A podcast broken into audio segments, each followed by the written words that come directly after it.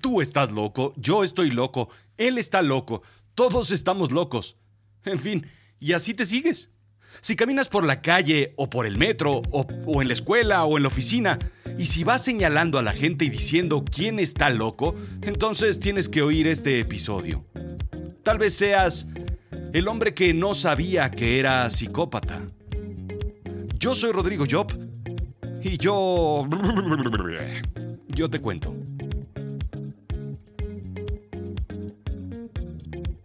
Sí, pues esto es azul chiclamino. Pues si no, ¿qué va a ser? ¿O, qué crees que estás escuchando? ¿O, qué? ¿O, cómo?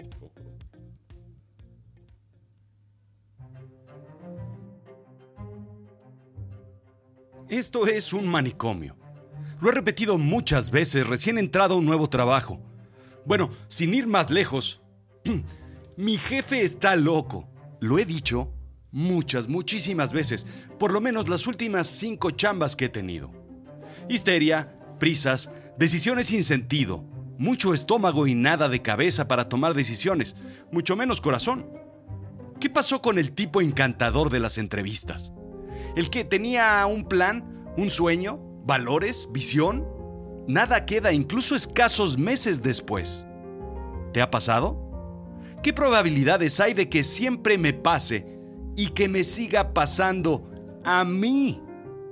Claro, más allá de que pues la vida te está diciendo que no es por ahí, que es por otro camino, más probable de lo que crees.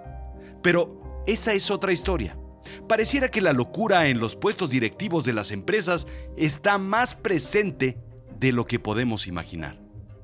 Según estudios, un director general tiene tres veces más probabilidad de ser un psicópata que una persona cualquiera. Tres veces. Este sitio es de locos. No parece ahora una metáfora ni algo alejado a la realidad, algo muy volado que digamos. ¿No crees? Ahora entiendo a Lupita cuando decía, el jefe no se siente muy bien el día de hoy, y cerraba la puerta de la oficina del director general con una jeringa en la mano. Vaya, espero que mañana se sienta bien después del cóctel de litio que le puso Lupita. Aquellos que tienen tendencias psicópatas, indica inc.com, tienden a elegir carreras donde se puedan ejercer el poder y ser un poco despiadados. Es como un Game of Thrones combinado con The Office o ya de perdida mi secretaria con Pompín Iglesias. Se les encuentra en carreras de negocios, de econom... No, en universidad... Bueno, continuemos entonces. Un estudio de la Universidad de Alabama indica que alguien con tintes psicópatas, sin llegar al punto de carnicería con cuchillos de cocina o una motosierra de 8 cilindros tiende a crecer más rápido en una organización. Y es que ciertas habilidades malévolas son aceptadas e incluso incentivadas, pero solamente en los hombres dominantes, impulsivos y con falta de empatía, y tal vez cliqueando todo el día con su pluma por ahí por la oficina. ¿Te recuerda algún jefe que tuviste? sí, a mí también. Sin embargo, el estudio concluye que esa característica abrirá camino a la cima de una organización, pero no te mantendrá ahí. Déjame ayudarte a identificarlos. Es gente simpática, encantadora, egocéntrica y grandiosa. Impresionante, pues. Sin remordimientos y empatía. Engañoso y con emociones poco profundas. Impulsivos y de mecha corta. Sin responsabilidades, un buscador de riesgo. ¿Te hace sentido? pero te recomiendo que no voltees a verlo en este momento, ni pongas palomitas o chulos en la lista como si esto fuera un test de la chica Cosmos o vanidades. Lo importante es que veas lo común que puede llegar a ser. Esta es una gran paradoja para las empresas. Para el ejecutivo es sumamente eficaz un poco de maldad y tiranía. Suele abrir paso hasta la cima controlando, pero deja de serlo una vez que llegan hasta arriba. A las organizaciones sí también les gustan estos personajes.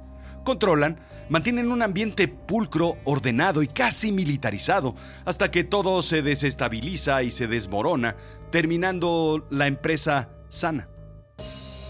Quiero ese reporte en tiempo y forma, sin sus sellos de borreguitos en mi escritorio, licenciada Starling, y lo devoraré inmediatamente con un delicioso Chianti. Alguna vez tuve un jefe que se parecía a Hannibal Lecter.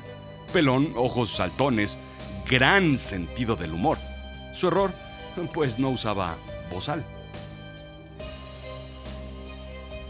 En una oficina es común hablar mal del jefe. ¿Está loco? ¿Quién se cree? Se queda hasta tarde y llega muy temprano. Tal vez nunca se va. Tal vez siempre está aquí. Tal vez mató a su familia y por eso no tiene a dónde ir. Dicen que los fines de semana también viene a trabajar. Alrededor del garrafón de agua o en la máquina de café o de golosinas se discute el tema justo antes del... ¡Aguas, ahí viene! Es un psicópata. Si tú no hablas mal de tu jefe y te dicen el tigre Toño, tal vez tú seas el psicópata de la oficina. El tigre Toño, el cereal asesino. No voy a profundizar más en el cine y en la televisión. Ya lo he hecho antes. Pero basta darse una vuelta por Netflix para ver la cantidad de documentales que existen sobre psicópatas, sobre personajes que primero conocimos o leímos en los periódicos y en las noticias y que ahora viven en penitenciarias y cárceles. Murder Maps, Enfermeras Asesinas, H.H. Holmes, el primer asesino serial, Entrevista con un asesino serial, Dentro de la mente de un asesino serial, son algunos de los títulos que encuentras en Netflix. La naturaleza humana está en querer saber qué pasó dentro de la mente de uno de esos individuos y estoy seguro que no son unos unicornios cabalgando sobre un arco iris. ¿Cómo piensan los psicópatas? ¿Qué les sucedió antes y después de sus crímenes? ¿Qué pasaba por su mente? Pero sobre todo, ¿por qué le sucedió o qué detonó todo? ¿El psicópata nace o se hace? El entorno excesivamente competitivo de los negocios y la disponibilidad a tener el poder a la mano y usarlo son detonantes o el psicópata busca ese ambiente para desarrollarse. Periodistas, literatos, guionistas, psicólogos, psiquiatras, policías y maestros, todos se lo preguntan. ¿Por qué? Por supuesto, los científicos también. El doctor James Fallon, neurocientífico, nada que ver con Jimmy Fallon del Tonight Show, se encargó durante muchos años de analizar tomografías y escaneos de cerebros de asesinos seriales en la Universidad de California, Irving. Buscaba la correlación entre los pacientes con tendencias psicópatas al mismo tiempo que analizaba pacientes con Alzheimer, para lo cual estudió personas diagnosticadas junto con personas sanas, el grupo de control, indica Smithsonian. Dentro de su análisis, encontró un caso que le llamó la atención. Una tomografía que cumplía al pie de la letra todas las características patológicas de su teoría para identificar psicópatas. Mostraba actividad en los lóbulos frontal y temporal, ligados con empatía, moral y autocontrol. Revisó la máquina para encontrar algún error, pero el escáner trabajaba perfectamente bien, así es que decidió ver el nombre del paciente al cual correspondía el estudio. El nombre era el suyo, James Fallon. Dentro del supuesto grupo de control había insertado algunos familiares y sus propios estudios. El suyo fue el que resaltó. Cualquier psicópata normal, pues, pues, pues como yo hubiera, hubiera roto el estudio o lo hubiera escondido, borrado el nombre con liquid paper, hubiera escrito el nombre del jefe de la clínica y bien, pues, pues ningún daño hubiera salido. Nada más la vida continúa. Bueno, todo menos el jefe en el manicomio, pero, pero la vida sigue. Fallon hizo lo contrario. Lo contó al mundo, incluso hizo un TED Talk al respecto y se entrevistó con varios medios. Ahora es cuando corresponde explicar quién es él. Un hombre de estudios, un hombre felizmente casado, con una familia funcional, pero con patrones anatómicos que le ponen en la misma tómbola de los psicópatas y asesinos seriales. Nunca he matado ni he violado a nadie, dice el doctor Fallon. Tal vez los estudios o la hipótesis que tenía son incorrectos o iba por el camino equivocado. Ah, ¿verdad? Ahora sí, al principio muy y al rato yo no fui, yo no supe, esto no sirve, yo no tengo nada, pero al principio muy sacale punta y muy acá, pues, pues que, que, que. Así es que, pues ya nada más muy envalentonado se incluyó en los estudios y así como que cuando te autoinscribes a AA o al grupo de optimistas o al, al coro de iglesia de los domingos, pues a la mera hora ya no quieres ir. Ah, ¿verdad? se hizo una serie de pruebas genéticas que le trajeron más malas noticias. Tenía todos los alelos del alto riesgo para la agresión, violencia y baja empatía. Genéticamente era un psicópata. Al final del análisis, pues estudios y cálculos y después de leer las biografías de algunos presidentes y después de ver la televisión de Dexter y Psicópata Americano, así como algunos capítulos de Plaza Sésamo donde aparece el monstruo Gómez Galletas, no le quedó más que aceptarse como psicópata. Ah, pero de los buenos, de los llamados psicópatas prosociales. Son personas que tienen dificultad para sentir empatía por otros, pero mantienen su comportamiento dentro de los estándares socialmente aceptados. Al parecer no fue del todo una sorpresa para él. Clásico que te dicen, pues, pues fíjate que eres psicópata. ¿Que no lo sospechabas? No, pues, pues, pues, ¿qué te digo? Pues sí. Pues fíjate que en la familia hay siete asesinos seriales, historia real, incluida la tía Lizzie Borden, que asesinó a su padre y a su madrastra en 1892. Pero pues ya sabes cómo era ella, contestó Fallon. Así es que hay salvación, mi querido oyente. No todo psicópata mata. Algunos, como Fallon, identifican a otro tipo de psicópatas, más positivos, más científicos, tranquilos, no violentos, estables y exitosos en las ciencias. El doctor Fallon se autoproclamó como el determinista genético, pero se dio cuenta de que hay mucho del comportamiento aprendido que hace que no se detone la predeterminación genética. Cree que su infancia le ayudó a evitar el camino aterrador para no terminar en la cárcel. Fui amado y protegido, dijo. La atención de sus padres, por abortos espontáneos previos a su nacimiento, hizo que lo cuidaran en exceso. Finalmente, este factor, el factor estás viendo y no ves, o lo que en términos científico, mágico, religioso, musicales es libre albedrío. Desde que Fallon descubrió su predeterminación, está haciéndose más consciente de lo que es correcto y piensa más en los sentimientos de otras personas. Cuando juega dominó, por ejemplo, con sus amigos, pues no pone cerca el cuchillo de la botana y evita cortar el césped para no usar tijeras de jardinero afiladas. Alegre el indio y le dan maracas, dice el dicho. Así es que la novela termina en que el psicópata, pues en esta ocasión no mató a nadie. Sí, ya lo sé, un poco aburrido. Sé que no esperabas esto. Lo, siento, pero, pero pues también termina en que la predisposición genética puede ser manejada, controlada e incluso cambiada. Una predisposición genética como la de Fallon puede corregirse con un entorno positivo desde pequeño. Así es que sea genética o adquirida, impuesta o autoimpuesta, incluso real o irreal.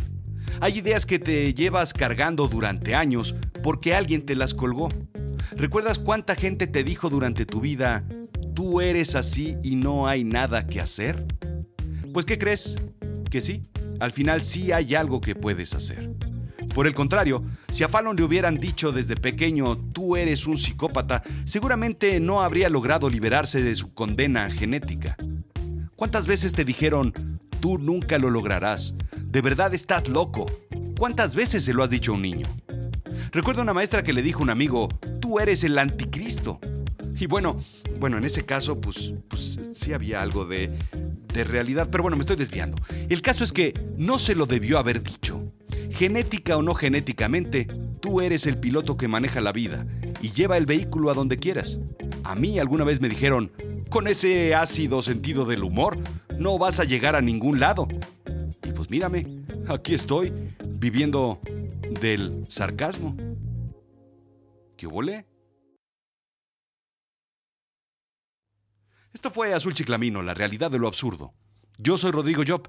Visítame en azulchiclamino.com Sígueme en iTunes, Spotify, en SoundCloud y en todas las plataformas de podcast y en Google Podcast, Stitcher y en todas las demás. Suscríbete, sígueme en Instagram y en Twitter, arroba rodrigo-job y por supuesto, en Facebook. Gracias. Espérame tantito. Si Azul Chiclamino te gustó, recomiéndame. O mejor aún, ponle a tu mejor amigo, a un familiar o a la persona con la que compartes tus trayectos o escritorio un episodio de Azul Chiclamino, tu episodio favorito, el que más te guste. Ayúdame a que los demás conozcan y se regocijen con Azul Chiclamino, y así tendrán más de qué platicar y comentar. ¿Te late?